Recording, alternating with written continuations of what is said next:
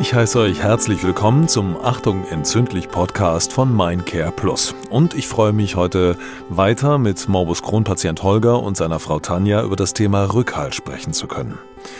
Beim letzten Mal habt ihr uns erzählt, wie ihr es organisatorisch anpackt und was nötig ist, um den Alltag mit einer chronischen Erkrankung zu bewältigen.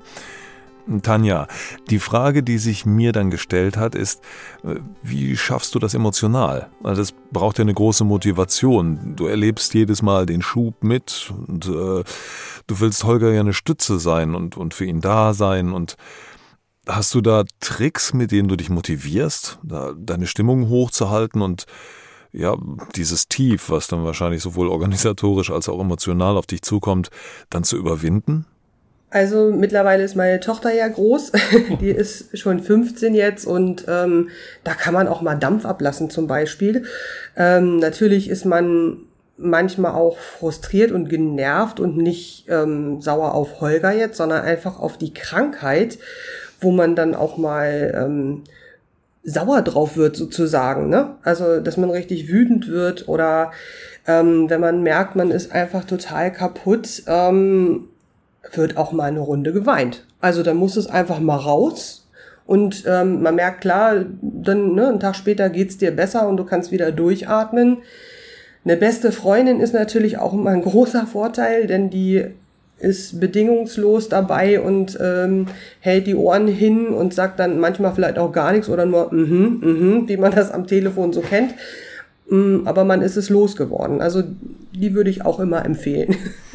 Gut, das heißt, du hast auch entsprechende Stützen äh, wieder außerhalb, sei es deine Tochter, sei es deine beste Freundin und du hast die Fähigkeit, äh, das ganz klar zu splitten, dass äh, deine, dein Unmut über diese böse Situation tatsächlich nicht zu Holger geht, weil der nun, wie wir alle wissen, überhaupt nichts dafür kann. Du kannst das splitten, du kannst sagen, okay, das ist der große Mist wie können wir das jetzt gemeinsam auf die Reihe kriegen? Und wenn du diese Belastung zu stark spürst, wendest du dich einfach an deine Freundin und kannst da ein bisschen von dem Druck abbauen. Holger, wenn du zurückblickst, wie und wann hat dich Tanja am besten unterstützen können? Gab es da Momente, in denen dir der Rückhalt besonders wichtig war? Von Anfang an. Also es gibt jetzt nicht diesen einen Moment. Sie ist immer an meiner Seite und das ist das, was, was man gar nicht ja hoch genug hängen kann und ähm, dankbar sein kann. Man muss immer demütig sein. Also ich bin es immer, so eine tolle Freundin meiner Seite zu haben, weil Tanja hat es gerade schon gesagt, wir kennen uns seit wir ja eigentlich in, in, dem Alter sind, wo unsere Tochter jetzt ist. Äh, wir waren 15 und 16, wo wir uns kennengelernt haben. Und ähm, wir haben viel durchgemacht schon zusammen und das schweißt ein zusammen und, und Liebe hilft ungemein. Und nicht nur Liebe, sondern ganz wichtig, reden und zuhören. Also diese beiden Kanäle sind total wichtig. Ähm, wie Tanja das auch gerade schon sagte, äh, ihre Freundin ist dann absolut wichtig oder auch mal und auch unsere Kinder dann einfach, wo Tanja das Gespräch dann mit unseren Kindern mal sucht und sagt so, oh, das ist jetzt aber gerade irgendwie auch anstrengend oder auch blöd, ne?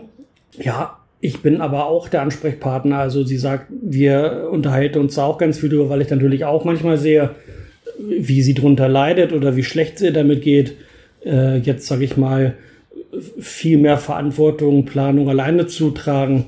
Und natürlich geht es mir damit auch nicht gut, aber umso dankbarer bin ich, dass sie es macht, weil das ist auch keine Selbstverständlichkeit. Wie viele äh, Partnerschaften, Ehen sind vielleicht möglicherweise ja an so einer Erkrankung auch schon gescheitert. Und deswegen, das ist das, was ich jetzt schon mal gesagt habe, ich bin einfach wahnsinnig dankbar so eine Frau an meiner Seite zu haben.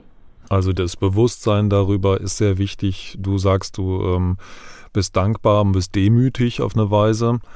Es ist schon, schon teilweise äh, lebensphilosophisch, was da auf einen zukommt, wenn man in sich in so einer Grenzsituation befindet. Ne? Für euch beide, denke ich mal. Und äh, dass du natürlich Tanja auch unterstützt mit dem, was du sagst, äh, wollte ich eben nicht vergessen. Tanja hat nicht nur ihre Freundin und den Rest der Familie, sondern natürlich auch dich als ihren Partner. Nur ist natürlich äh, das Gemeine, dass du dann in einer Doppelrolle auftrittst. Ne? Derjenige, der die Krankheit hat und der aber gleichzeitig halt auch der liebende Partner, der unterstützende Part ist für denjenigen, der für dich wiederum der äh, unterstützende Part ist, wenn es dir nicht gut geht. Eigentlich natürlich das, was in jeder Beziehung das Wichtigste Wichtigste ist, dass man in guten wie in schlechten Zeiten, wie es so schön heißt, füreinander so da ist. Na, und ähm, das Ganze einfach mit der gewissen Demut, nenne ich es jetzt einfach mal, mhm. hinnimmt, denn zu ändern ist es nicht und daraus einfach das Beste macht. Na, das ist tatsächlich, wie kann man durch Planung die Situation meistern, wie kann ich den Unmut und äh, meine Unzufriedenheit, mein Unglück gerade mit der Liebe für den anderen vielleicht nochmal wieder mit Kraft auffüllen und kann es trotzdem schaffen darüber, wie kann ich es schaffen, dass äh, selbst in einer sehr intensiven Pflegephase und wo man füreinander da sein muss, noch einen Freiraum zu schaffen für beide Seiten. Ich denke, das, das sind so die, die wichtigsten Dinge. Habt ihr jetzt über das, was wir schon besprochen haben, hinaus noch spontan irgendeinen anderen Tipp noch für Paare, wie sie eine chronisch entzündliche Erkrankung gemeinsam besser meistern können? Naja, also ich denke mal, unser Vorteil war einfach, dass wir durch die Zeit, weil wir so lange zusammen sind, in die Krankheit oder mit der Krankheit aufgewachsen sind sozusagen. Ähm, ist natürlich immer schwieriger, wenn man jemanden kennenlernt und der die Erkrankung schon hat und das neu meistern muss. Aber also ich würde einfach sagen, man sollte wirklich versuchen, die Krankheit nicht in den Vordergrund zu schieben. Ich weiß, dass das sehr schwer ist. Ähm, einfach versuchen, ja, so, ein, so ein Tagesablauf oder eine Struktur für sich ähm, zu finden, die man trotzdem aufrechterhalten kann. Ja, so, oder? Also. Mhm. Definitiv. Und was ich da noch ergänzen möchte, ist auf jeden Fall der offene Umgang. Wenn man jetzt, was Tanja gerade sagt, äh, an, an Paare denkt, die vielleicht gerade in der Kennenlernphase sind. Ich meine, du fällst da auch nicht mit der Tür ins Haus und sagst, ja, ich bin der Holger und ich bin 33 und ich habe Durchfall, einen Durchfallgang. Das macht ja keiner. Aber äh, wichtig ist schon, äh, das, das Thema anzusprechen, weil anders lässt sich ja wahrscheinlich eine Beziehung auch gar nicht aufbauen, wenn man sich kennenlernt, weil das ja ein Teil deines Lebens ist und das ist unangenehm, aber jeder macht es jeden Tag. Jeder geht auf die Toilette und äh, das ist nichts, wofür man sich schämen muss, äh, wenn man da eine entzündliche Darmerkrankung hat. Und äh, natürlich nicht beim ersten Date vielleicht damit in die Tür fallen, aber äh, das würde ich tatsächlich ähm, schon, ähm, schon wichtig ist. Ich finde es schon wichtig, dass man das zum Thema macht, auf jeden Fall.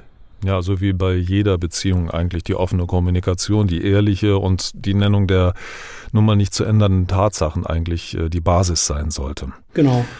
Also zusammenfassend stellen wir fest, gemeinsam ist man immer stärker. Das kann man bei euch ganz, ganz toll sehen nach äh, den vielen Jahren und wie ihr euch gegenseitig eben immer wieder stützen könnt.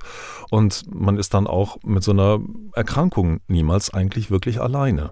Na, der Rückhalt des Partners, der Partnerin, der ganzen Familie ist ein ganz wichtiger Schritt, einen guten Umgang mit der Erkrankung zu finden und nicht als Familie oder auch als Einzelperson daran zu zerbrechen.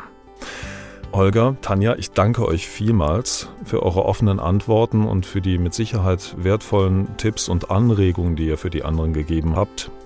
Und ich danke auch euch, die ihr uns zugehört habt und freue mich, wenn ihr auch beim nächsten Mal wieder dabei seid. Bye bye.